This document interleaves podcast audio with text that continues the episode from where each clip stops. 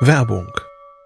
Was nervt extrem? Richtig, wenn Webseiten lange laden. Deswegen machst du deine Seiten schnell, indem du an den Web Vitals schraubst. Dabei schwer zu optimieren? Die Time to First Byte. Das hat Mitwald jetzt geändert. Im Managed Cloud Hosting des Agenturhosters bekommst du eine genaue Analyse deiner Time to First Byte. Du siehst erstmals, über welche Hebel du die KPI verbessern kannst. Teste jetzt 30 Tage kostenlos. Alle Infos unter www.mitwald.de/heise.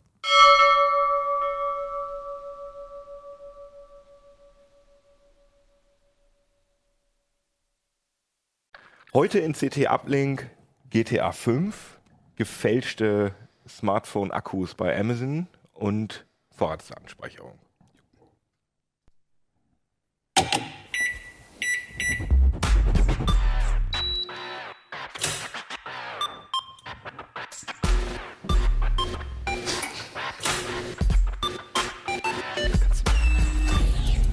CT Uplink. Jo, herzlich willkommen bei CT Uplink aus den CT-Katakomben. Herzlich willkommen bei der nerdigsten Show im deutschen Internet Äther. sozusagen. Ach, weiß ich auch nicht, egal. Nerdig auf jeden Fall. Ja, heute sind mit dabei Christian Wölbert. Martin Fischer aus dem Hardware-Ressort. Und Holger Bleich aus dem Internetressort. Und ich bin Jan Kino Jansen. Ja, schön, dass ihr da seid.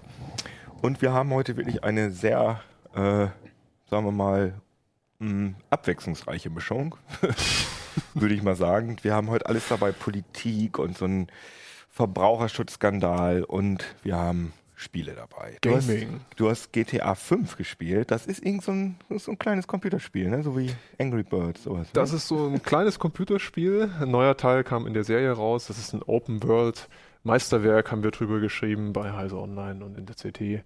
Ähm, als es halt das erste Spiel ist, was eine offene Stadtwelt, äh, also wirklich realitätsgetreu simuliert. Aber das haben ja vorher schon andere Spiele zumindest auch versucht. Also auch GTA war ja schon bei äh, Vice City, was ist, glaube ich, zehn Jahre alt oder so schon. Ne? Die Also, haben ja auch mh. schon versucht, so eine, so eine Stadt zu simulieren. Was ist denn jetzt an GTA 5 so viel, so viel toller? Also das versuchen sie seit Anfang an. GTA gibt es ja seit ähm, 1997, da kam das erste raus. Aus der äh, Vogelperspektive hat man da die Charaktere gesehen und die Spielzüge. Und das ist eine Serie, die sich peu à peu weiterentwickelt hat. Neue äh, Grenzen ausgereizt und ausgetestet hat, äh, sowohl grafisch als auch spielerisch und auch erzählerisch. Und bei GTA 5 ist einfach das äh, Fantastische, dass A, die Grafik sich sehr, sehr stark verbessert hat ähm, dass die Möglichkeiten, die man als Spieler hat, sehr erweitert wurden. Also man kann jetzt Yoga machen, man kann Tennis spielen, man kann Golf spielen, man kann äh, joggen, man kann Marathon laufen äh, und man hat eine riesige Spielwelt abseits der Stadt selber, die Los Santos Puff heißt. gehen, ne? Ähm, man kann zumindest mit dem Auto an der Straßenseite in der Nacht halten. Okay. Das ist aber kein neues Feature. ah ja, gut. Das gab es bei GTA Das 4 auch gab schon? es auch schon Ah, in okay. Vice City, was du erwähnt hattest. Ja, Okay. genau. Okay, das, Aber du hast das recht, also der, ähm, GTA 5 selber ist auch jetzt nicht neu rausgekommen, sondern die PC-Version ist erschienen. Genau. Ähm, ursprünglich gab es das Spiel für die Xbox 360 und für die PS3. Das war im äh, September 2013, das ist also schon sehr, sehr lange her. Und Rockstar ist bekannt, dass sie nicht sofort äh, GTA für alle Versionen oder für alle ähm, ähm, Plattformen rausbringen, sondern Stück für Stück. Also mit dem PC lassen sie sich deswegen Zeit, weil A natürlich die Portierung etwas dauert und B sie mit der Konsolenversion wesentlich mehr Geld verdienen. Mhm. Also bis jetzt ohne Also die PC-Version. die haben jetzt nicht die ganze Zeit nonstop dran gearbeitet an der PC-Version, sondern das war auch ein bisschen Strategie, das ein bisschen zu verzögern. Also ich glaube schon, dass sie, dass sie äh, länger dran gearbeitet, also nonstop dran gearbeitet haben, weil sie haben das Spiel erweitert, also sie haben neue Musik eingefügt, sie haben äh, die äh, Engine angepasst, sodass sie auch auf PC-Hardware sehr gut läuft, äh, den Online-Modus integriert, äh, neue Effekte hinzugefügt und so weiter und so fort. Sie haben auch Ego-Modus, den gab es auch schon in der Genau, E- PS4, Ego-Modus gab es in der sozusagen zweiten von drei Fassungen von GTA 5, also für die PlayStation 4 und Xbox One. Die kam im Mhm. November 2014 heraus und da war erstmals der Ego-Modus auch dabei. Ah, Was ja, ist denn okay. das, der Ego-Modus? Ich bin kein GTA-Spieler. Also Ego-Modus ist sozusagen der Modus, dass du aus der Ich-Perspektive spielen kannst. Achso, ich dachte, Wir das können ja auch, wir haben glaube ich ein paar Screenshots dabei, die können wir für die Leute, die uns äh, als Video gucken, können wir jetzt mal einblenden. Ob da jetzt der Ego-Modus dabei ist, Ja, weiß ich gar nicht. Das ist irgendwie alles so, ach guck mal. Also normalerweise ist GTA äh, klassisch so, so Tomb Raider-mäßig, Third Person, dass du sozusagen so einer Figur äh, über Genau. du siehst die guckst, du schwebst so, Ach, jetzt guckst weiß dir ich, über was die ihr meint. Schulter. Ah, okay, alles Und klar. du kannst jetzt zum ersten Mal bei, bei der neuen, neueren Next Generation Version bei GTA 5 kannst du mit einer Taste ranzoomen, dass du sozusagen also das aus der Ego-Perspektive. ein First-Person-Shooter. Richtig. Okay. Und da haben sie dann sogar auch, sorry, das Machen wollen, also ich, ich ergänze deinen Satz, die Cockpits neu gestaltet Richtig, genau. und äh, neue Waffeneffekte. Man hat vorher so halt keine Cockpits gesehen. Ich habe das nämlich, Genau. ich habe jetzt gerade so blöd gefragt. Ich habe das natürlich auch gespielt, das Spiel. Ich Nämlich wollte auf gerade fragen, kennst du das gar nicht? Doch. Der auf letzte der, Mensch. Auf der PS3 habe ich mir Der das sofort- vorletzte. Vorletzte. Auf der PS3 habe ich mir. Oder hat das von euch auch einer gespielt, jemand? Oder Also ich habe nur GTA 1 gespielt damals und dann noch irgendwie, glaube ich, GTA 3 oder 4 auf dem Handy, als, also als App. Ah, okay. Äh, als, als ich ähm, das iPhone 3GS neu hatte, fand ich total cool, damit GTA zu spielen. Wahrscheinlich findet ihr es ein bisschen von der lustig, Steuer aber ja, doch, ich habe das auch gemacht, aber das ist von der Steuerung echt. ja, Gibt ja jetzt auch sogar San Andreas für, für, für iOS. Oder Ja. ich glaube für Ja, Android ich auch. glaube weiß Android auch, ja. Und das habe ich, habe ich die ersten zehn Missionen irgendwie mal auf so einem Langstreckenflug gespielt und das, ah, es hat, Spielt war man das mit okay. dem Gyrosensor? Oder? Nein, mit, also es wird dann so ein, Tasten. so ein, naja, es wird ein Gamepad eingeblendet, aber ich meine, das so ist für so virtuelle Tasten Mhm. sind Ja, das dann, das- ne? ja. Also bei FIFA. ist nicht so richtig geil.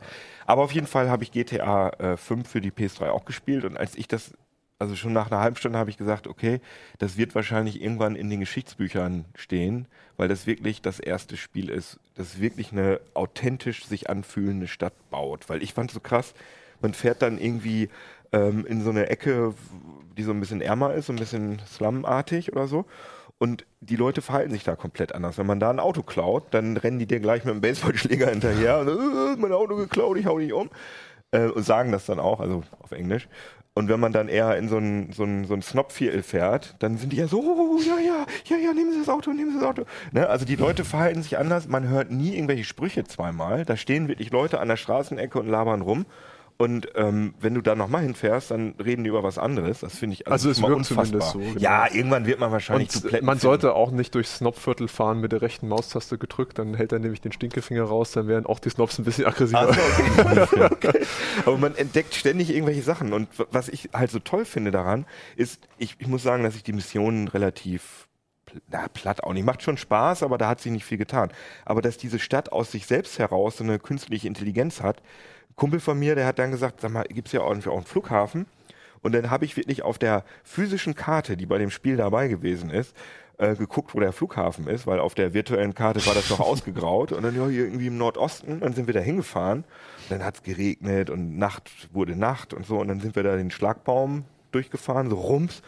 Und auf einmal kam da diese Flughafenpolizei so von allen Seiten. Und das war alles total atmosphärisch und hat sich total echt angefühlt. Und wir haben dann versucht, irgendwie eine 747 zu kapern, was irgendwie nicht richtig geklappt hat. Aber dieses ganze Feeling, das musste man sich erstmal vor Augen führen, dass das keine geskriptete Mission gewesen ist, sondern dass das wirklich dieses Spiel Also es greift halt schön ineinander, ne? Das Ja, haben sie genau. also wirklich gut gemacht. Ähm, was man nur natürlich noch erwähnen muss, wir reden jetzt die ganze Zeit vom Spielen, es gibt wahrscheinlich selbst heute noch Spieler, die es immer noch nicht installiert haben. Also das war in der Woche ein ziemlich großes Thema. Ja, wollte das wollte ich auch mal Ähm, sagen. Ja, also das. Spiel selber ist äh, etwas über 60 Gigabyte groß. wie, wie viel DVDs? Was hatte ich gehört? Sieben DVDs, äh, Double Layer voll.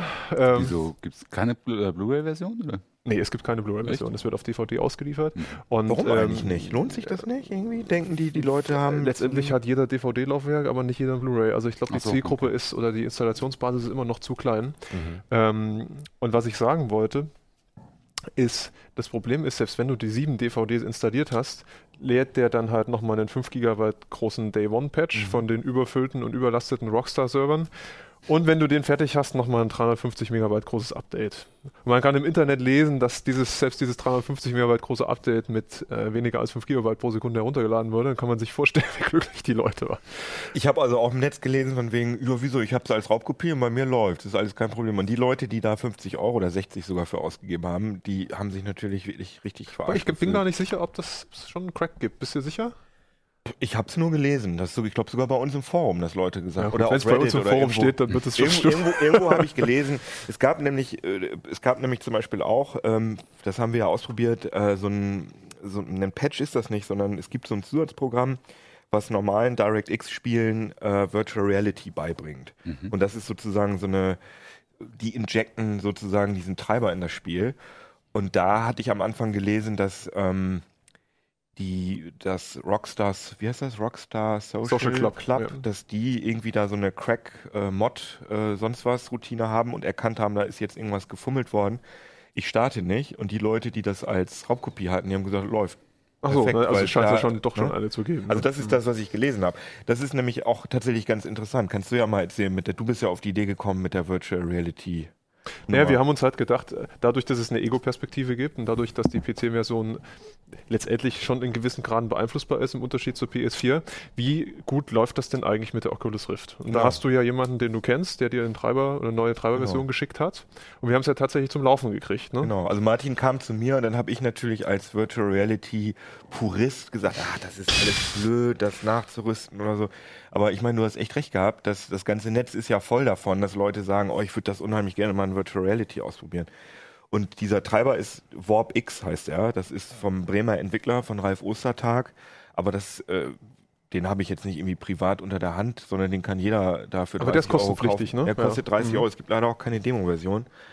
Aber der rüstet sozusagen ähm, Virtual Reality Fähigkeit nach. Das Problem ist, dass das Head-Tracking, also die Möglichkeit, den Kopf zu bewegen in der echten Welt und das in die virtuelle Welt zu übertragen, das greift er bei den meisten Spielen mit, mit, mit, der, mit dem Maus-Emulator ab. Das heißt, ich bewege den Kopf und dann denkt das Spiel, ich bewege die Maus. Dadurch gibt es immer so einen kleinen Lag und dadurch fühlt sich das immer nicht so ganz echt an. Aber es geht auf jeden Fall. Wir haben, äh, Johannes, kannst du mal einmal das Video kurz anspielen? Mit dem Oculus GTA. Mats ab. ähm, da kann man das sehen. Das ist also diese typische Oculus-Ansicht ähm, mit diesem zweigeteilten Bildschirm und diesem leicht gewölbten Bildeindruck. Und äh, genau, da schalten wir jetzt gerade zwischen der Third Person und der Ego-Perspektive um. Und ah, das nicht, es ist, hat schon so einen gewissen Lag, aber wenn man sich das schön redet, sag ich mal, dann hat man das Gefühl, dass man da drin ist. Also am Anfang überwiegt die Begeisterung, Ja, dass es genau. überhaupt funktioniert und dass man in dieser großen Welt wirklich in der VR-Perspektive rumfahren kann. Genau, Das und gerade beim irre. Autofahren war das ziemlich cool, weil da wird einem dann auch weniger schlecht, wenn man sozusagen das Cockpit als visuellen Ankerpunkt benutzen kann. Aber ich glaube, dich haben auch die Zwischensequenzen ein bisschen gestört, ne? dass man da immer wieder rausgerissen wird. Ja, weil man dann auf einmal den. Kopf nicht mehr bewegen Mhm. kann. Aber da äh, gibt es so eine Funktion, dass man die mittlere Maustaste drücken kann und dann zoomt der so raus. Das heißt, dann hast du keinen VR mehr, aber dann wird der auch Mhm. nicht mehr schlecht. Aber auf alle Fälle, als wir das installiert hatten, hat sich irgendwie innerhalb von fünf Minuten direkt eine Schlange bei dir im Büro gebildet. Ne? Ja, also ganz richtig. lustig. Ich war in der virtuellen Welt und setze die Brille ab, auf einmal stehen fünf Leute hinter mir. Also das war ein bisschen beängstigend. Aber ich habe ja nur nette Kollegen, also das ist das Gute an der Sache. Wir haben dich auch immer so dekoriert, als du da und haben dir irgendwelche Sachen auf den Kopf getan und so. Weil du das Planen nicht die eigentlich hast. tatsächlich eine Oculus-Version rauszubringen irgendwie? Wahrscheinlich, ne? Wahrscheinlich nicht. Also die Community versucht jetzt Rockstar zumindest zu motivieren, ähm, das, äh, den Point of View, also sozusagen den Blickwinkel anzupassen, Mhm. weil das Problem ist, auch wenn du den ganz groß einstellst, den Blickwinkel, fühlt sich das immer noch so an in der VR, als würde man durch eine Lupe auf die Welt gucken. Das Okay. ist alles ein bisschen grö- zu groß. Also es müsste ein bisschen weitwinkliger sein. Und da versucht die Com Community zumindest äh, Rockstar da zu beeinflussen, weil das ist für Rockstar irgendwie wahrscheinlich fünf Minuten Arbeit. Ne? Das Na, ich bin, da bin ich mir nicht sicher. Also man muss natürlich auch wissen, Rockstar hat von vornherein gesagt, ähm, dass es jetzt keine spezielle VR-Version Mhm. geben wird mit der PC-Version. Das haben, haben wir ja jetzt auch nicht da. Und man muss wissen, dass der Chef von Rockstar Games, der ist ein absoluter Perfektionist. Also Mhm. schreibt selber die Texte für das Spiel immer noch, obwohl er das, glaube ich, nicht müsste. Und ähm, ich glaube, er legt da sehr großen Wert drauf, dass wenn eine VR-Implementierung kommt, das eben nicht nur so ein 5 Minuten gefrickelt ist, sondern Mhm. dass da, darauf Ja. angepasst ist. Und du Genau. weißt das ja besser als wir alle hier, ähm, dass wenn VR funktionieren soll, ähm, die Anwendung oder das Spiel wirklich mit VR im Hinterkopf geplant und konzipiert werden müsste. Ja, genau. Also und ich glaube, das haben sie, ich glaube nicht, dass sie da noch was Offizielles bringen. Also das ist immer meine Meinung gewesen, aber ich habe ja jetzt gesehen, dass die Leute wirklich unheimlich viel Spaß damit gehabt haben, also auch mit dieser Mhm. Frickel-VR-Lösung. Deswegen finde ich, sollte man das jetzt auch nicht komplett von der Hand weisen. Also man kann da ruhig aus, durchaus mal mit rumspielen und ähm, Zumindest läuft. es Ne? gibt irgendwie so einen Mod, der, äh, der diesen Point of View so ein bisschen weitwinkliger einstellt. Den habe ich aber noch nicht zum Laufen bekommen. Muss man mal gucken, ob das funktioniert. Aber ganz kurz will ich nochmal sagen, GTA 5 gilt ja nun auch als ganz besonders böses, äh, verrohendes Spiel. Wie, wie siehst du denn das? Also lustigerweise, ich habe vorhin in der Hotline einen Leser dran gehabt, einer, der ab und zu mal bei uns anruft und der sagt, ich bin ja von der Landschaftsdarstellung des Spiels so begeistert, ich habe mir das gleich gekauft, aber kann ich das auch spielen, ohne dass ich irgendwie gewalttätig sein Ja, muss? Ich will einfach nur in der, ich will einfach nur in der Welt rumfahren oder rumfliegen. Ja. Und da ist die Antwort, ja, das kannst du tun. Du musst das Tutorial machen und dann kannst du dich da komplett äh, gewaltfrei bewegen, wie du das Außer man willst. überfährt aus Vers Versehen Leute, was mir immer passiert. kann dir ja auch im echten Leben Ja, das passieren, stimmt. bloß bei GTA hat es nicht solche. Konsequenzen. Ähm, und GTA ist jetzt kein Spiel, äh, wo man äh, von, von sich herausgetrieben Leute umbringt aus Spaß. Das macht man also Mhm. nicht, also höchstens im, im, äh, in den Missionen, äh, aber jetzt nicht, man muss jetzt nicht rumrennen und Leute einfach abknallen. Also Vor allem keine. Zivilisten, sondern die, die man abknallen Genau, muss. ja. Im, also für die man Pluspunkte bekommt, sind halt Leute, die, naja, nicht die es verdient haben, aber die. Äh, Das sind halt so die typischen Gangster-Missionen, ne, die es Genau. in so Ego-Shooter-Spielen gibt.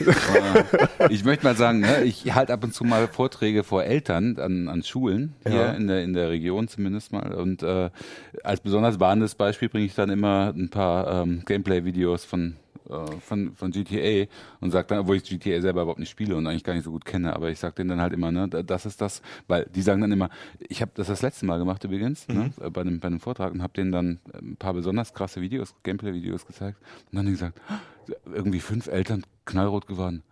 spielen mein zwölfjähriger Sohn spielt es. Der hat immer gesagt, das ist ein Autorennen. also, haben die einmal geguckt, was der da eigentlich macht. Ne? Aber das ist halt wirklich bei GTA wirklich so ein Problem. Es gibt richtig perverse Videos im Netz. Also äh, Ja, hatten wir auch echt. drüber geredet. Es gibt eins, da geht jemand zu einer Prostituierten und Das ist auch das, nimmt was ich gezeigt und habe. ihre zündet die an, ne? Dienste äh, war, Ja. zündet sie danach an und fährt dann nochmal mit dem Auto drüber. Mhm.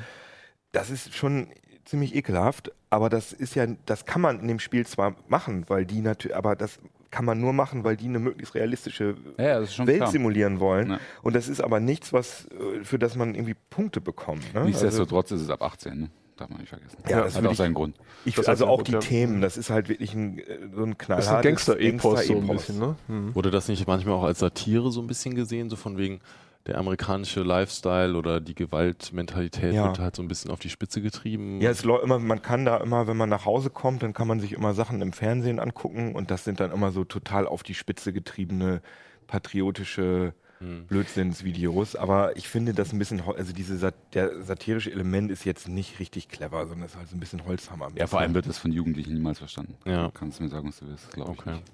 Ah, Ja, da bin ich mir nicht so sicher. Also mein Sohn versteht es zumindest nicht. Also, dass das Bier irgendwie jetzt Pisswasser heißt, okay, das versteht wahrscheinlich der amerikanische Jugendliche auch nicht so äh, richtig. Aber da sind schon Sachen so over the top, dass man schon denkt, okay, das meinen die jetzt nicht ganz. Also Mhm. konzipiert wurde das Spiel als überzeichnete Kritik am Kapitalismus, also speziell in Form der USA. Ne? Das ist ein, ein Spiel, was ja nicht aus den USA kommt, sondern wurde von Engländern gemacht. Ne? Mhm. Das muss man auch dazu sagen. Mhm. Das hat ja auch noch so eine kleine überzeichnete Pointe.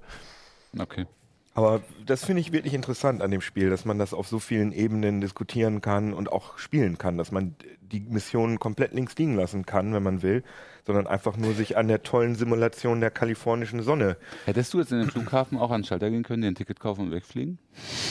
Das ist eine gute Frage. Ich glaube Probier nicht. das. Wegfliegen kann man halt nicht, weil man Mhm. bleibt in der Stadt. Aber du, was du zum Beispiel machen kannst, du kannst dir ein Taxi, okay, klauen, das ist illegal, aber du kannst dann einfach die ganze Zeit Taxi fahren. Mhm. Ne? Das Du geht. kannst aber das Taxi auch bezahlen.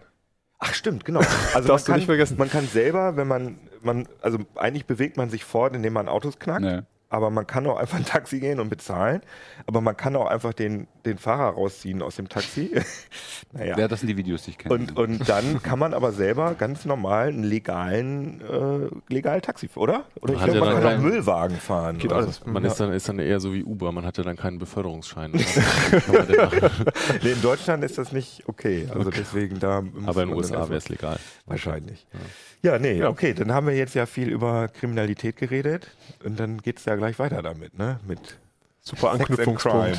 Sozusagen. Mit harten, Boulevardthemen heute. mit harten, bösen Kriminellen. Was machen die? Die verkaufen gefälschte Akkus. Genau, also es gibt äh, ziemlich großes Angebot an äh, gefälschten Akkus äh, bei Online-Händlern und das haben wir uns einfach mal ein bisschen näher angesehen und dabei festgestellt, dass von den zwölf Akkus, ähm, die angeblich original Samsung sein sollten, dass alle zwölf ähm, sich als gefälscht herausgestellt Alle haben. zwölf. Also du hast zwölf bestellt Genau. und alle zwölf waren falsch. Genau, ich habe zwölf ausgesucht, die als Samsung beworben wurden mit Samsung-Logo und äh, die waren dann alle Es stand auch wirklich in der Beschreibung das Wort Original. Genau, also bei den meisten stand Original Samsung und Mhm. bei manchen stand Samsung. Aber jetzt nicht für Samsung oder so, das gibt's auch, dass halt irgendwie Mhm. steht Zubehör-Akku für Samsung Galaxy oder Oder so, sondern es stand wirklich. Samsung-Akku und es war dann auch immer das Foto von dem Akku mit Samsung-Logo drin und so weiter. Also haben die ja auch alle, ne? Also ja, die.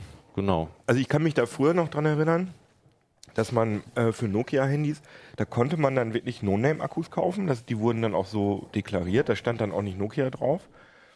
Das Aber das ist noch. ja wirklich, da steht ja jetzt hier wirklich auf den Akkus überall Samsung drauf. Genau. Also das ist ja wirklich dann knallhart. Das gibt's auch noch. Also es gibt, es gibt auch ein ganz äh, großes Angebot von, äh, wie sagt man das so schön, Drittherstellern. Mhm. Ähm, ja, das, die haben dann kein Samsung-Logo, aber sind auch für Samsung-Handys passend. Aber die kauft wahrscheinlich keiner, weil alle denken, ach Mensch, die originale Samsung-Akkus kosten ja genauso wenig wie die genau. Dritthersteller-Dinger.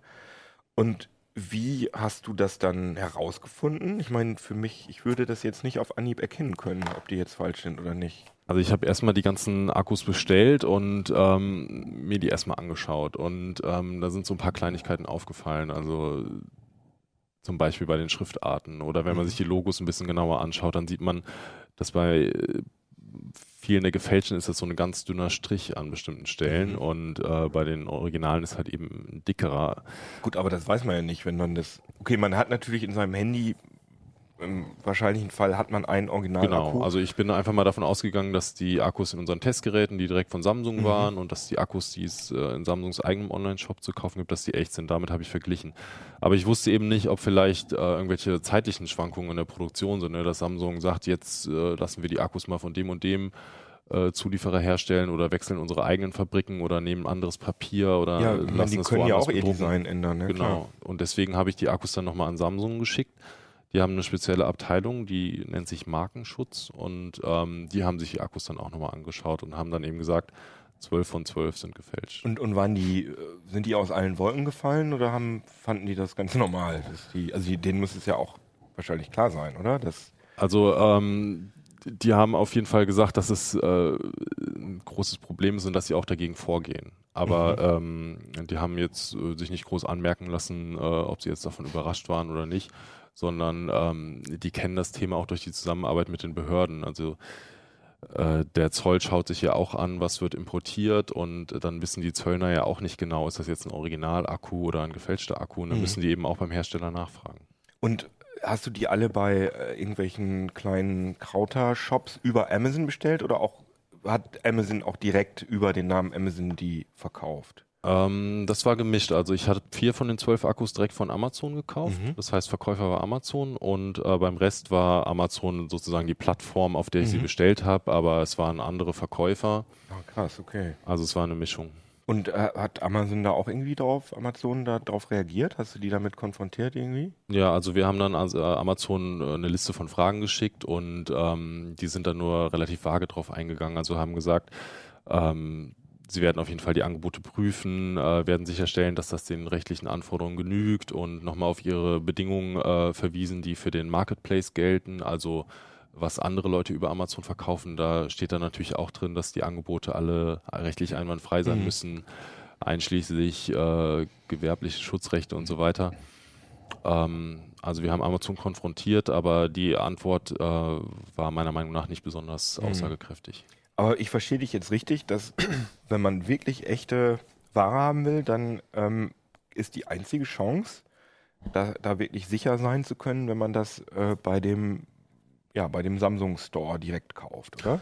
Äh, nein, also Samsung äh, liefert die, die Akkus auch äh, an andere Händler. Naja, aber als also wenn ich das bestelle, wie kann ich, wenn ich sicher gehen will, ein Original zu bekommen, dann ähm, kann ich das doch vor Bestellung nicht wirklich erkennen, oder? Genau, also vor der Bestellung ist wirklich schwierig. Da weiß ich jetzt auch kein äh, Geheimrezept. Also man sollte vor dem Bestellen auf jeden Fall auf den Preis achten. Wenn es jetzt äh, ein S4 oder S3 Akku, also für Galaxy S4 oder Galaxy S3 Für unter 15 Euro kann ich mir nicht vorstellen, Mhm. dass der echt ist.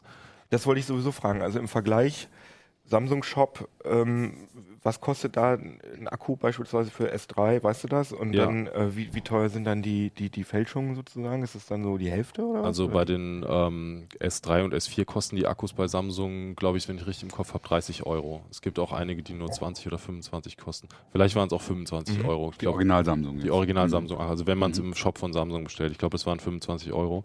Und ähm, die Fälschungen, die bekommt man so ab 7, 8 Euro plus krass. Versandkosten. Und, Da äh, muss man aber auch echt äh, sagen, ne? also es gibt andere Rechtsbereiche, wo ich das kenne, dass dann den Kunden auch eine Mitschuld gegeben wird. Ne? Wenn der Preis abnorm niedrig ist, ne? also erkennbar zu niedrig, Genau. dann muss der Kunde auch mal langsam irgendwie ein bisschen darauf achten und gucken, Ja. äh, da kann doch irgendwas nicht stimmen. Hast du denn, hast du es denn gab auch einige Ja, äh, gefälschte Akkus, die, die 15, 16, 17, 18 Euro gekostet haben. Also der ist jetzt hier fürs äh, Galaxy Note 3, der ist auch gefälscht. Der hat, glaube ich, 18 Euro gekostet. Ähm, ich weiß ja nicht, was das Original kostet, aber ich finde vor allen Dingen, man muss sich die Bewertungen anschauen, die Kundenrezensionen, die sind oft ziemlich aussagekräftig. Also da gibt's äh, manche Artikel, da ist ein Viertel der Bewertung ist ein Stern, weil die Leute eben mit der Zeit festgestellt haben, das kann nicht original sein von der Leistung her. Und das Mit ist dann Zeit, oft relativ aussagekräftig. Genau, also das wollte ich sowieso noch fragen. Was ist, sind denn überhaupt die Nachteile an den gefälschten Akkus? Also was wir uns immer anschauen können und relativ klar sagen können, ist, wie ist die Laufzeit am Anfang. Und da stellen wir meistens fest, dass die Laufzeit einfach kürzer ist, aber nicht so viel kürzer, dass man sagen würde, es ist Schrott oder man sollte es sofort wieder zurückschicken. Und äh, für uns ist es eben relativ schwer, dann über, über ein halbes Jahr oder so den Akku jeden Tag zu benutzen oder zehn gefälschte Akkus jeden Tag zu benutzen und mit Originalakkus zu vergleichen. Ja.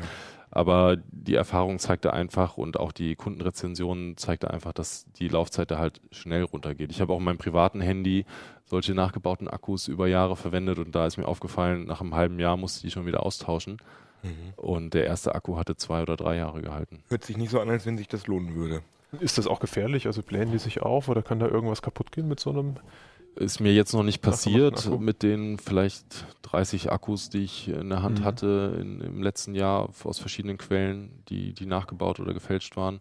Ist mir sowas noch nicht passiert, aber ähm, in den Kundenrezensionen ist öfters mal davon die Rede, dass der Akku sich aufgebläht hat, äh, sogar so stark, dass das Display dann gesprungen ist. Oh krass. Oder halt, dass die Akkus auch schon nach zwei Tagen nicht mehr laden. So einen Fall hatten wir jetzt auch. Also ähm, bei den Akkus war einer dann wirklich Schrott und ähm, das haben wir auch nur mehr oder weniger zufällig festgestellt, weil wir es eben nochmal ein drittes Mal ins Handy gesteckt haben. Hm. Und ähm, ja, ich denke, das größte Problem ist einfach, dass die, dass die meisten Leute nicht wissen und auch kaum erkennen können, dass es Fälschungen sind. Halt, kannst du noch einmal in unsere Detailkamera so ein Original und so eine Fälschung halten? Geht das? Klar. Ähm, also das ist jetzt hier, Kannst du ja einmal die beiden nebeneinander äh, halten, oder? Geht das? Genau, also das ist jetzt erstmal ähm, der gefälschte Akku für das S4, ist hier links. Und ähm, so, der ohne die Verpackung, das äh, ist der gefälschte und die kommen meistens einfach nur in so einer durchsichtigen Plastiktüte. Und äh, Samsung liefert eben diese äh, Blisterverpackung, nennt sich das mit, also ziemlich aufwendig. Alles doppelt und dreifach eingepackt. Und ähm, Aber so einer hast du ja auch gefälscht vorliegen, ne? Genau, also es gibt äh, diese Blisterverpackungen auch in gefälscht. Kann ich die direkt mal vergleichen, das richtige Modell. Also die sehen auf den ersten Blick gleich aus. Ähm, aber da gibt es dann eben Details, wo man doch einen Unterschied erkennen kann. Also die Schrift ist bei dem Original ist sie grau und bei dem gefälschten ist die Schrift schwarz. Ja, oder die Ecken bei dem gefälschten sind so ganz spitz und äh, bei dem Original sind sie abgerundet. Das sind so Details, aber das macht es natürlich im Alltag auch nicht unbedingt einfacher, weil man ja meistens nur eine Verpackung Man hat. müsste es Grad ja auch sagen, vorher wissen, es ja ne? nicht vergleichen. Genau. Ne? Du ja. hast ja normalerweise nur einen Akku und eine Verpackung. Ja, und woran, woran man es meiner Meinung nach ähm, noch am ehesten erkennen kann, ist, wenn man, wenn man die Folie abzieht.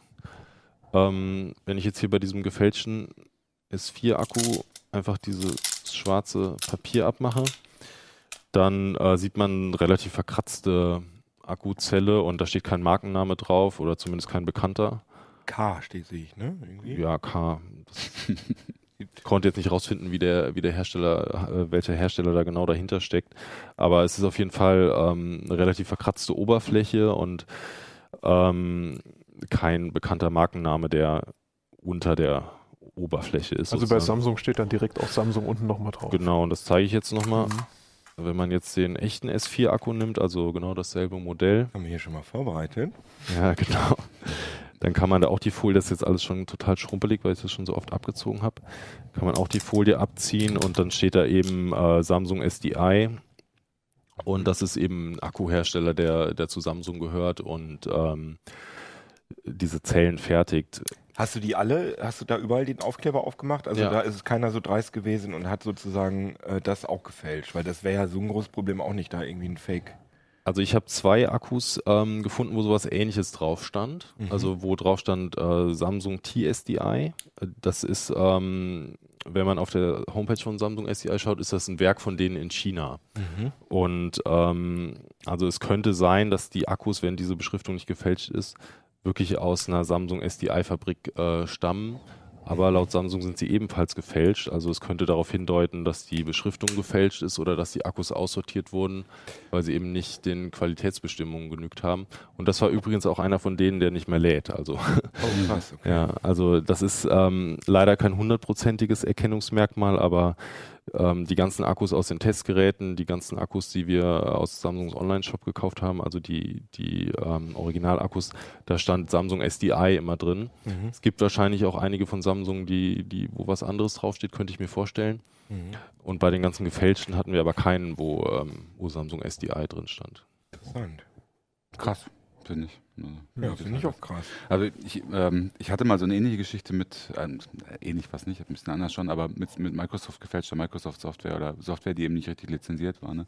Und die fassen ja diesen Fälschungsbegriff sehr weit, ist mir damals aufgefallen. Ne? Die Mhm. sagen auch, wenn ähm, die Distribution nicht in unseren Kanälen läuft, wie wir sie wollen, Mhm. ne? das könnte ja auch so ein Fall sein. Ne? Mhm. Dass da jemand, dass die irgendwo anders vom LKW gefallen sind und werden jetzt eben neu vertrieben. Äh, Ja. ne? Und äh, es kann ja sogar sein, dass ein Originalakku drin steckt, weißt Ja. du, aber Also bei so den halt meisten, nicht also bei, bei den meisten, bei 10 von 12 waren irgendwelche No-Name, Okay. No-Name-Zellen drin, wo kein Hersteller drauf stand.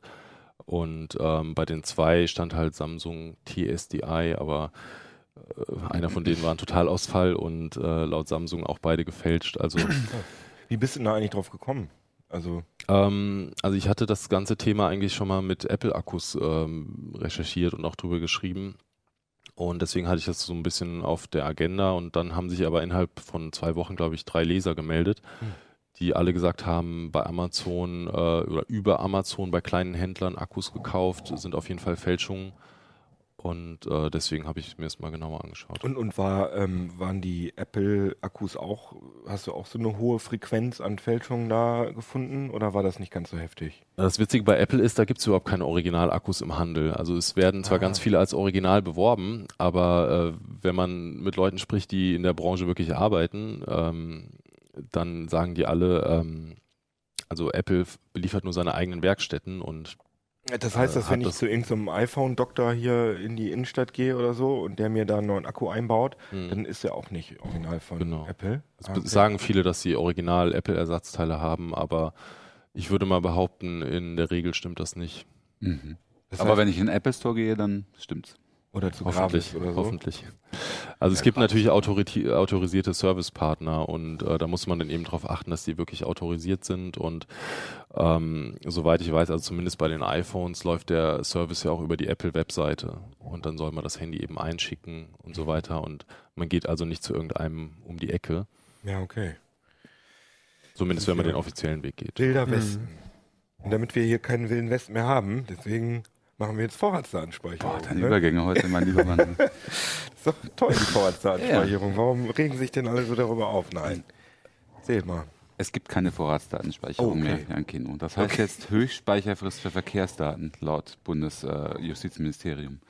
Das ist übrigens dann gleichzeitig auch die äh, Mindestspeicherfrist für Verkehrsdaten. Okay. Also, Erzähl doch Das mal ist ja ganz total kurz. gekonnt verschleiert. Erzähl, Ja, ne? erzähl doch mal kurz, was nee, ist das da, ist, Reiter ist jetzt fix, ne? Das ist ganz wichtig. Also, da, weil der Begriff Vorratsdatenspeicherung ist so negativ behaftet, Mhm. dass sie sich jetzt überlegt haben, mit Sicherheit überlegt haben, marketingmäßig müssen wir das irgendwie anders verkaufen, ne? Dass die Leute nicht mehr merken, es handelt sich eigentlich um Vorratsdatenspeicherung, sondern es ist jetzt eine Höchstspeicherfrist. Klingt ja eigentlich auch positiv. Aber fangen wir doch mal einfach von Mhm. vorne an. Also diese Vorratsdatenspeicherung, die es jetzt ja nicht mehr gibt, die ist ja sozusagen vom Internet-Mob sozusagen verhindert worden. Also das war ja eine der oder? Das war so nee, nee, das war, nicht, das war nicht der Internetmob. Wer war's denn?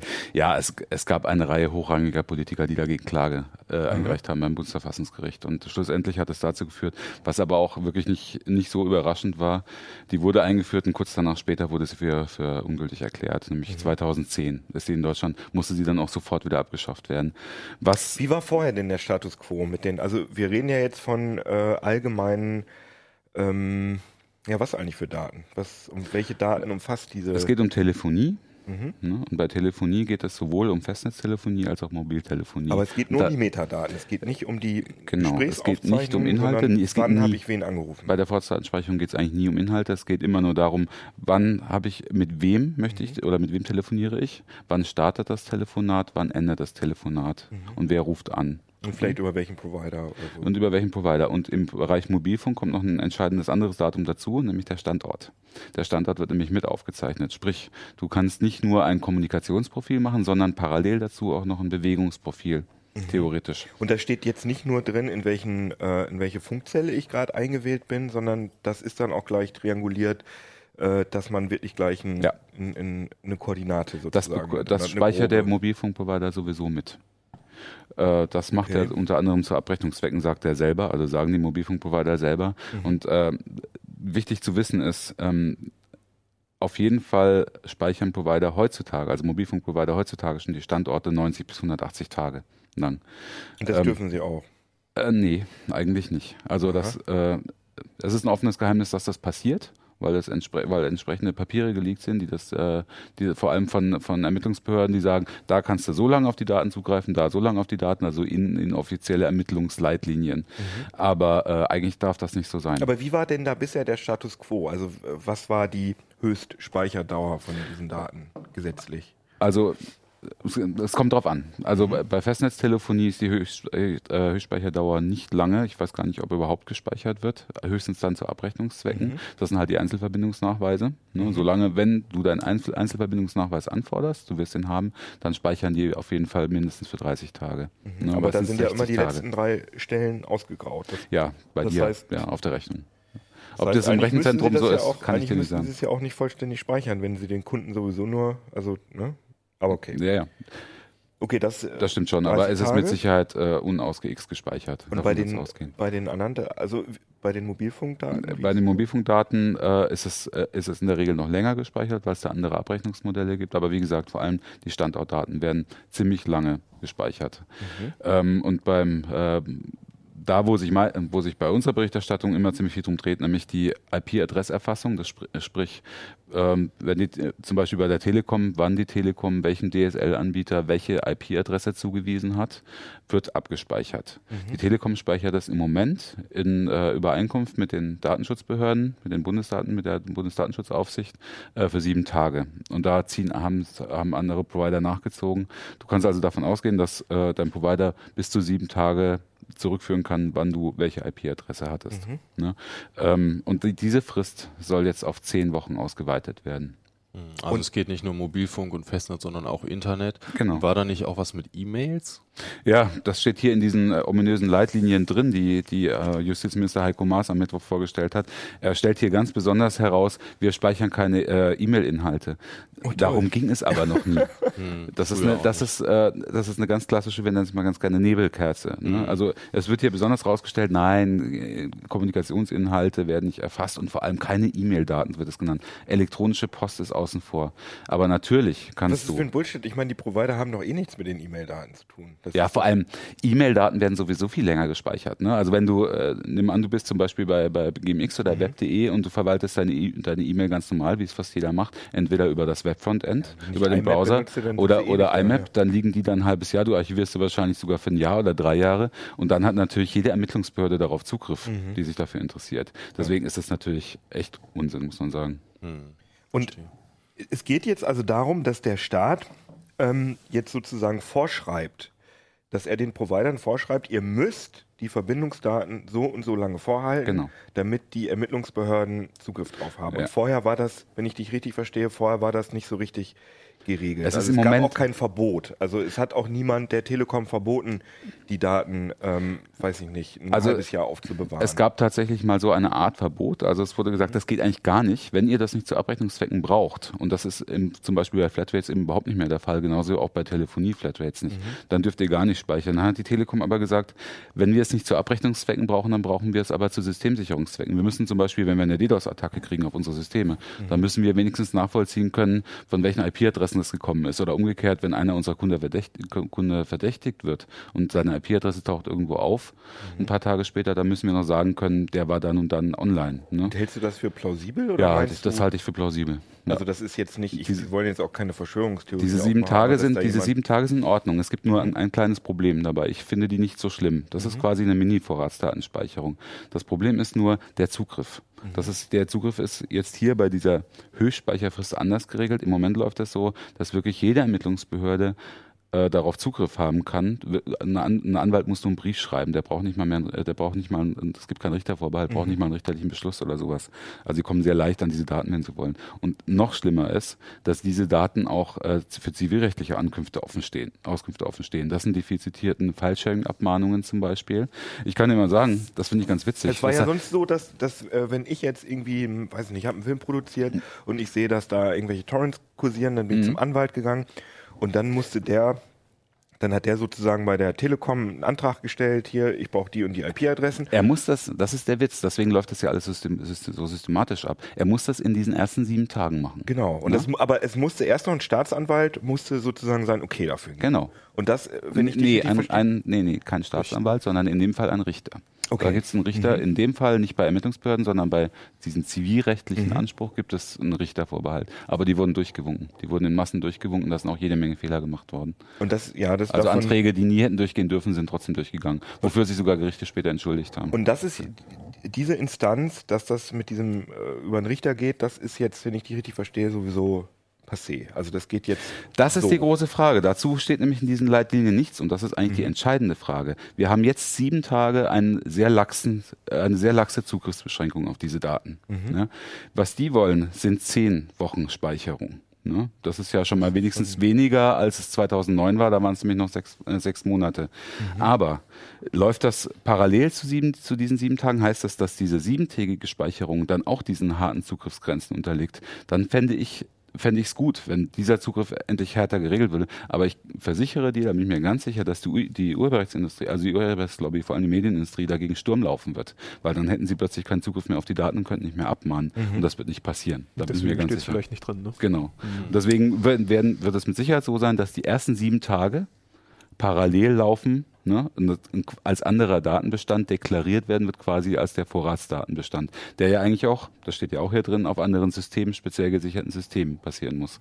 Aber dass das jetzt alles nochmal aufgepoppt ist, ist das, äh, steht das in Verbindung mit den äh, Charlie Hebdo-Anschlägen? Ja, ja. Also das Ähm, Kann man ich, schon sagen, ich, oder? Ich, die Medien haben in den letzten Tagen ja ziemlich viel spekuliert. Also es war, war ja sehr offensichtlich, dass, äh, dass die Initiative geht von Sigmar Gabriel aus, vom Bundeswirtschaftsminister. Und nach den, nach den Charlie Hebdo-Anschlägen war der der Erste, der dann gesagt hat, boah, das hätte alles verhindert werden können, wenn wir eine Vorratsdatenspeicherung hätten. Aber Und die wir müssen Franzosen das, haben doch eine die, die. Franzosen haben eben eine Vorratsdatenspeicherung. Genau das Gleiche hat er gemacht, als damals der, der Anders Breivik-Anschlag war in Norwegen. Da hat er auch einfach, muss man ganz klar sagen, ganz offen die Unwahrheit gesagt. Ich weiß nicht, ob er es wieder besseren Wissens gemacht hat oder um die, um die Bevölkerung in das Licht Mhm. Das zu heißt, führen. die hatten auch eine Vorratsdatenspeicherung zu dem Zeitpunkt, die, in, die Norweger. Die hatten eine Vorratsdaten. Die Und hatten, haben sie auch nicht verhindern können. genau. Mhm, okay. Und äh, da, es gibt, es gibt eine, eine sehr umfangreiche Untersuchung vom Max-Planck-Institut, die ist relativ neu, die geguckt hat, man muss ja trennen zwischen der normalen Kleinkriminalität, zum Beispiel Ebay-Betrugsfällen oder so. Da kann so eine Vorratsdatenspeicherung tatsächlich, tatsächlich Sinn machen. Oder auch zum Beispiel in dem ganzen Bereich Kinderpornografie, Besitz oder so. Weil die Leute, ähm, das sind meistens nicht technisch versierte Menschen, Wenn der Zugriff machen. darauf stark geregelt ist, Ja. also wirklich nur bei, bei, äh, bei Kapitalverbrechen oder bei Verbrechen ab einer bestimmten Höhe sozusagen Zugriff drauf genommen Ganz werden genau. Da nimmst du genau die, Das da nimmst du finde ich auch, okay. Also es wird so kommen. Aber genau die Leute, die du, die du damit erwischen willst, erwischst du damit natürlich nicht. Weil äh, die Terroristen haben mit diesen Leitlinien hier eine perfekte ähm, Anleitung, wie sie sich schützen können. Und das werden sie natürlich auch tun. Es wird natürlich kein Terrorist ohne seine IP-Adresse zu verschleiern eine Bombenanleitung runterladen, Natürlich. um mal ein ganz plakatives Beispiel zu Naja, geben. und meine, und bei Kapitalverbrechen ist es ähnlich. ja auch alles sehr einfach zu. Ein Beispiel, ne? Also es gibt hier hinten einen ganz genauen äh, Katalog, Straf, äh, Straftatbestandkatalog, wo, wo Zugriff erlaubt sein Mhm. soll. Ne? Und zum Beispiel ist es im Fall Kinderpornografie so, es ist kein, also der Zugriff ist nicht erlaubt, wenn ein Besitz vermutet oder ermittelt wird. Mhm. Ne? Auch nicht, wenn eine Beschaffung vermutet oder ermittelt wird. Der Zugriff ist nur erlaubt, wenn es einen konkreten Verdacht auf die Produktion, also auf die Herstellung Mhm. von kinderpornografischen Gra- pornografischen Material gibt. Das finde ich sehr gut. Ja, klar. Und klar. der- sollte, wenn es diese Daten denn schon geben muss, dann sollte der Zugriff dann auch möglich sein. Mhm. Ähm, nur genau die erwischt man damit nicht. Weil die, Ja, weil- die verschleiern in der Regel Das ist perfekt. dann ja auch schon das ist ja sehr, sehr harte organisierte ich sagen, Kriminalität ja. und die finden andere Wege, sich auszutauschen was als, über, als mit ihren. Das heißt, es ist überhaupt nicht klar, wo, wofür das eigentlich gut sein soll. Mir ist es immer noch nicht klar. Und wir dürfen eins nicht vergessen. Es gibt den Grundsatz der Verhältnismäßigkeit. Und das hat ja auch das Bundesverfassungsgericht gesagt. Und äh, vor allem auch der Europäische Gerichtshof 2014 nochmal in noch schärferer Form bestätigt. Ähm, dass die Verhältnismäßigkeit bei solchen Gesetzesvorhaben einfach nicht gewährleistet sein kann. Man kann nicht anlasslos pauschal von allen Bürgern ohne jede Schuldvermutung äh, Verbindungsdaten speichern über zehn Wochen hinweg. Warum meinst du, ähm, dass das jetzt trotzdem wieder in der, also dieser Massenüberwachungsform ähm, vorgeschlagen wird? Das ist mir ehrlich gesagt ein völliges Rätsel. Ich kann mir nur vorstellen, dass Sigmar Gabriel äh, sich der Öffentlichkeit als Hardliner präsentieren will, weil die vielleicht, weil er in der letzten Zeit zu soft drüber gekommen ist oder wie auch immer, weil weil die Wahlkampf steht nächstes Jahr an. Ne? Ich ich ich kann es dir nicht sagen. Ich also meinst du, das könnte, könnte wieder, falls das jetzt so durchkommt, könnte es wieder vom Bundesverfassungsgericht die Klagen sind schon angekündigt. Also äh, Kubicki und, und äh, Baum von der FDP haben schon angekündigt, dass sie auf jeden Fall Verfa- Verfassungsklage einreichen werden. Sobald, aber sie können es natürlich auch erst tun, wenn das Gesetz wird. Und das ist ja noch nicht mal ein Gesetzentwurf da wenigstens. Ne? Ähm, aber das, das Absurde an der Situation ist auch, die Bundesregierung hat sich immer, als man die Vorratsdatenspeicherung kritisiert hat, damals, ne, als sie eingeführt wurde bis 2010, als sie wieder gekippt wurde, immer gesagt, wir mussten es ja machen. Das war eine EU-Richtlinie, wir mussten die umsetzen. Ne? Ähm, dann haben sie, und dann haben sie, dann wurde sie vom Bundesverfassungsgericht gekippt und dann haben äh, die Hardliner von der CDU, CSU wieder darauf gedrängt, die muss aber jetzt unter anderen Bedingungen wieder eingeführt werden. Wir müssen das halt so machen, dass es wieder gesetzeskonform ist. Dann hat die Bundesregierung immer gesagt, ähm, äh, vor allem die Hardliner, wir haben ja auch den Druck von der EU. Und 2014 wurde die Richtlinie gekippt und plötzlich war Deutschland einer der wenigen Staaten, die absolut alles richtig gemacht haben und im Recht waren, weil sie sie eben nicht eingeführt haben. Und ausgerechnet wir, ne, die wir uns so lange geweigert haben, EU-Recht umzusetzen, wollen jetzt als Einzellösung, als Einzelstaatenlösung nach vorne preschen, obwohl es überhaupt nicht nötig ist. Es ist überhaupt nicht nötig. Es gibt keine EU-Vorgabe, dass es umgesetzt Gerade der. Justizminister hat ja noch im Dezember gesagt, dass er es entschieden ablehnt. Genau, Das, das ist ja das Perplexe an Ja, der Sache extra. ja. Das ist wirklich heftig. jetzt kommt Das, ist, das war genau so ein Satz, Papier, das ne? war wirklich, tut mir leid, das sagen zu müssen, weil ich finde, das fördert massiv die Po- Politikverdrossenheit. Es war genau so ein Satz, wie Frau Merkel in der letzten Fernsehdiskussion vor der Wahl gesagt hat, mit mir wird es keine Maut geben. Ja. Ne? Das ist, ich, ich glaube einfach, dass sowas bleibt ja den Bürgern auch im Kopf. Also wenn jemand sich hinstellt, äh, gut, er hat es getwittert, aber er hat es auch mehrfach gesagt, mit mir, äh, die Vor ich bin gegen die Vorratsdatenspeicherung, wird es mit mir nicht geben. Es gab einen Artikel Und vier Wochen später Zeitung, stellt er sich gerade vor die Presse und sagt, wir haben die Lösung gefunden. Es ist jetzt keine Vorratsdatenspeicherung, sondern eine Höchst Höchstspeicherfrist. Also das ist für meine Begriffe völlig absurd, diese Situation. Wie, wie sieht denn die Situation in Europa aus? Also sind wir, äh, ist Deutschland das einzige Land, in dem es so etwas im Moment noch nicht gibt? Oder Nein, gibt es nein, da noch so andere Bastionen? Es gibt andere Bastionen und es gibt auch, äh, es gab eine Menge Staaten, wo, wo auch geklagt wurde und erfolgreich geklagt wurde. Aber zum Beispiel, man, äh, es lässt sich jetzt schon beobachten, hat man in den letzten Tagen gesehen. In Österreich gibt es zum Beispiel auch keine Vorratsdatenspeicherung, aber die österreichischen Hardliner haben gesagt, guck mal, ne? Die Deutschen machen das jetzt auch, dann können wir es da erst recht machen. Und, das, und die wollen jetzt was ganz Ähnliches einführen, ne? einen ähnlichen Gesetzentwurf machen, weil alle jetzt plötzlich sagen, das ist ja eine Lösung, die, die, mit der kann man vielleicht noch einigermaßen alle zufriedenstellen. In Wirklichkeit kann man mit der Lösung gar niemanden zufriedenstellen. Ich möchte noch einen Punkt sagen, der mir da auch so bitter aufstößt und der auch gegen die EU-Entscheidung verstößt. Ähm, Eine Vorgabe war es, die Daten von Geheimnisträgern, sprich Seelsorgern, Ärzten, Psychologen, Apothekern und Presse, auch Journalisten, wir sind auch Berufsgeheimnisträger und natürlich Politiker, wenn sie ein offizielles Mandat besitzen, müssen von der Speicherung ausgenommen werden. Steht völlig klar drin in der Entscheidung vom Europäischen Gerichtshof. Was, und was sagen die? Das geht nicht. Wir können ja keine Datenbank anlegen mit Berufsgeheimnisträgern. Das, das würde gegen Dat deutschen Datenschutz äh, verstoßen. Deswegen muss doch alles gespeichert werden. Verstoßen also damit schon wieder gegen, gegen äh, EU. Äh, Rechtsprechung und sagen, dann darf dann eben nicht drauf zugegriffen werden. Aber wie will man bitte das denn sicherstellen? Das ist völlig offen, wie das funktionieren soll. Weil, ne, also jemand ruft mich an und äh, ein Informant und äh, möchte mir ein Geheimnis anvertrauen. Wie soll, wie soll denn irgendjemand wissen, dass dieser Anruf nicht gespeichert werden darf? Das ist noch völlig ungelöst. Zu- Zumal, wenn es keine Liste gibt, keine Blacklist, wo automatisch die Speicherung Ja, vor allem ausgeschlossen wird. Anrufe, okay, aber ich finde gerade diese, äh, diese Standortdaten, die sind halt unglaublich sensibel. Ja. Also die Deswegen ja auch nur vier Wochen, ist doch kein Problem, Jan. Und, und äh, richtig gefährlich finde ich, wenn, ähm, wenn dann jeder Wald- und Wiesenpolizist äh, auf so eine Datenbank zugreifen So kann. wird das aber definitiv nicht so, sein. so wie irgendwie. nicht okay, also das, ja gut. Ne? Aber- Also es gibt dann einen Richtervorbehalt und es ist, äh, es ist auf jeden Fall ausgeschlossen, dass ein Staatsanwalt von sich aus einfach mit einem Brief an Mhm. den Provider darauf zugreifen kann und das muss, äh, muss dargelegt werden. Allerdings, ich bin auch sehr skeptisch, was diesen Richtervorbehalt angeht. Ich habe es vorhin ja schon mal gesagt. Mhm. Ich habe so oft gesehen, wie solche Anträge ein, in, in dieser Art einfach nur durchgewunken werden von weil die Richtern, ohne dass sie, genau, weil die worden sind davon Ja. und überhaupt gar nicht mehr arbeiten konnten und irgendwann alles durchgeschoben haben. Und Ich muss- gefährlich. Also eine Sache wollte ich noch sagen, fand ich interessant, weil das ist ganz aktuell, das hat die Telekom gestern bekannt gegeben. Aus dem, aus dem letzten Vorratsdatenspeicherungsjahr 2009 haben sie, äh, was Festnetz äh, angeht, 12.891 Auskünfte erteilt an Strafverfolgungsbehörden. 12.000? Ja. Ähm, Wow. ja, und was Mobilfunknetz geht, angeht, fast 20.000. Und sie haben die Anschlüsse zu 71.932 IP-Adressen an Strafverfolgungsbehörden weitergegeben, auf deren Fragen hin. Und jetzt kommt's. Alles an auf- Rechteinhaber, ne, an File-Sharing-Abmahner. 2.095.000 IP-Adressen. Dazu siehst du, wozu diese Vorratsdatenspeicherung 2009 wirklich schwerpunktmäßig benutzt Und das wurde. ist nur Telekom jetzt und es gibt ja noch eine Menge andere. Das ist nur Telekom, wobei die Telekom natürlich bei weitem der größte Provider in Ja. Deutschland ist. Ne? Weil da fließt mit Sicherheit, da, ich weiß es nicht, aber ich nehme an, da fließen auch die 1&1-Anschlüsse, die die, Tele, äh, die die ja Telekom wiederverkaufen, auch noch mit rein. Ich weiß Aber nicht. glauben wir denn, dass diese Abmahnindustrie ähm, da auch aktiv Lobbyarbeit betreibt in Na- Berlin? ja, das wissen wir. Okay. Das tun sie auf jeden Fall, klar. Das sieht man auch an an den ganzen, zum Beispiel an dem Gesetz zum zivilrechtlichen Auskunftsanspruch, was ich für ein Unding hier halte nach wie vor, dass das, äh, dass die einfach da hingehen können und können sich können mit 30.000 IP-Adressen mit einem großen Stuber da hingehen und sagen, hier Gericht, sagt denen mal, wir wollen die Anschlüsse dazu haben und das wird einfach, das geht durch. Ne? Und die können dann halt in Massen abmahnen.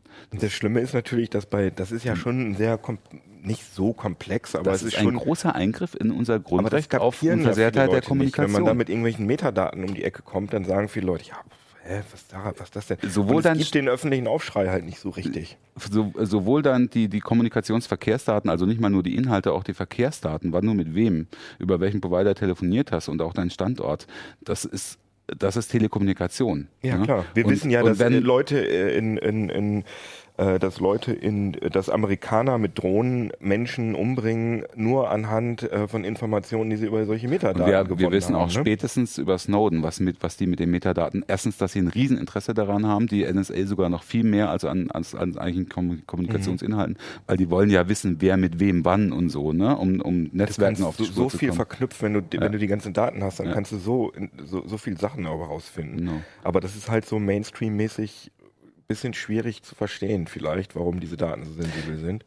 Aus diesem, Schade, aus ja. diesem Entwurf hier geht zumindest nicht hervor, dass, äh, dass es Planungen gibt, dass man so eine Art Big Data Analyse über diese Vorratsdaten macht. Das Mhm. wäre natürlich auch, auch eine Art von Rasterfahndung, wäre nie zulässig. Ne? Aber die Daten sind dann eben da. Ja? Und die werden anderslos gespeichert. Das heißt, ne, die, eine ges- gesamte Bevölkerung wird für zehn Wochen unter Generalverdacht ges- gestellt. Und für meine Begriffe ist, das, ist es das, was es bringen soll, bei weitem nicht wert. Stichwort Verhältnismäßigkeit. Ich finde, da ist das Verhältnis völlig aus den Fugen geraten. Das ist doch ein schönes Schlusswort. Aber eine Frage hätte ich Ja. schon noch. Also jetzt werden sich, oder es regen sich ja schon viele Leute über diese Leitlinie auf oder über diesen Entwurf. Äh, was kann man denn dagegen tun? Außer jetzt in Facebook sich aufregen oder auf anderen sozialen Netzwerken oder irgendwo. Kann man denn aktiv als Bürger was tun, dass man sagt, ich möchte meiner Stimme jetzt Ausdruck verleihen, ich möchte Deinen zeigen, dass ich Abgeordneten dagegen bin? kannst du sagen, oder? Also wenn, du kannst es natürlich deinem Ab- Abgeordneten sagen, nur es gibt halt ja den Fraktionszwang, ne? das sehen wir hier ganz deutlich. Und die, äh, diejenigen, die das entscheiden werden, und es wird, der Gesetzentwurf wird mit Sicherheit kommen und das Gesetz wird auch verabschiedet werden, haben halt die übergroße Mehrheit im Bundestag. Da wirst du, wenn du, selbst wenn du deinen Abgeordneten umstimmst, nicht viel erreichen können. Es gibt natürlich die Möglichkeit zu demonstrieren. Es gibt die Freiheit statt Angst Demonstration. Die nächste ist meines Wissens wieder im Dezember, die ganz groß in Berlin. Es ist einfach toll, wenn da viele auf die Straße gehen, weil das ist ein, ein Anliegen von denen. Aber es gibt natürlich vor allem auch ähm, Arbeitskreise, denen man sich anschließen kann. Und äh, der Klassiker ist der, Vorrat, ne? ist der AK Vorrat, Arbeitskreis Vorrat, äh, wo viele Vorratsdatengegner ähm, agil sind und äh, auch Veranstaltungen organisieren und so. Da kann man sich tatsächlich Also sich zusammenfinden. da kann man sich sozusagen. einbringen. Mhm. Ne, ab- Aber auf juristischer Ebene kannst du im Moment noch nichts machen, solange das Gesetz noch nicht da ist. Und ist Dezember, du hast gesagt, die Demo ist im Dezember, ist das nicht, ist der September, nicht? September. Ach, September. Okay. Das ist die große. Ich weiß nicht, ob im Vorfeld, also ich glaube, es ist jetzt sogar diese oder nächste Woche eine kleinere. Ich bin doof, Entschuldigung. Es doch ein bisschen manchmal schon. Ich habe gerade so viel im Kopf, was das angeht. Ja. Nee, es ist just heute ist ja die Big Brother Award Verleihung in, äh, in ähm, Bielefeld. Ja. Ne? Äh, Beziehungsweise, wenn die Ausstrahlung ist, wahrscheinlich dann gestern. Ähm, und da wird schon sehr viel auf das Thema eingegangen, da wird auch geplant. Und äh, wenn man sich da einbringen will, dann kann man sich auch gut an den Verein Digital Courage wenden, die die Big Brother Awards auch verleihen. Die sind nämlich in dem Bereich auch sehr aktiv. Das können wir in der Meldung zum Ablink ja nochmal verlinken. Genau, das können wir gerne machen. Und Es wäre schön, ich ergreife ungern bei solchen Gesetzesvorhaben äh, so sehr Partei, aber in dem Fall war es Nee, mir gerade ein Bedürfnis. können wir, glaube ich, schon, das können wir, glaube ich, schon machen. Ja, äh, das war jetzt ein bisschen ein tragisches Ende fast, ne? Weil das ist ja, irgendwie, ja, ich finde das alles schon ein bisschen das deprimierend, was da, was da passiert. Ähm, schreibt uns gerne auf äh, uplink.ct.de oder äh, kommentiert auf YouTube oder kommentiert äh, auf Heise Online, wo wir auch immer Samstagvormittag äh, das Video äh, posten. Gibt es irgendwie noch was, wo die Leute uns schreiben Twitter. können? Twitter, genau. Twitter können uns auch schreiben. ihr auch uns direkt schreiben oder auf den CT Uplink Account. Und dann freuen wir uns. Und äh, ja, dann würde ich sagen, tschüss und bleibt uns zu CT Uplink. Ciao.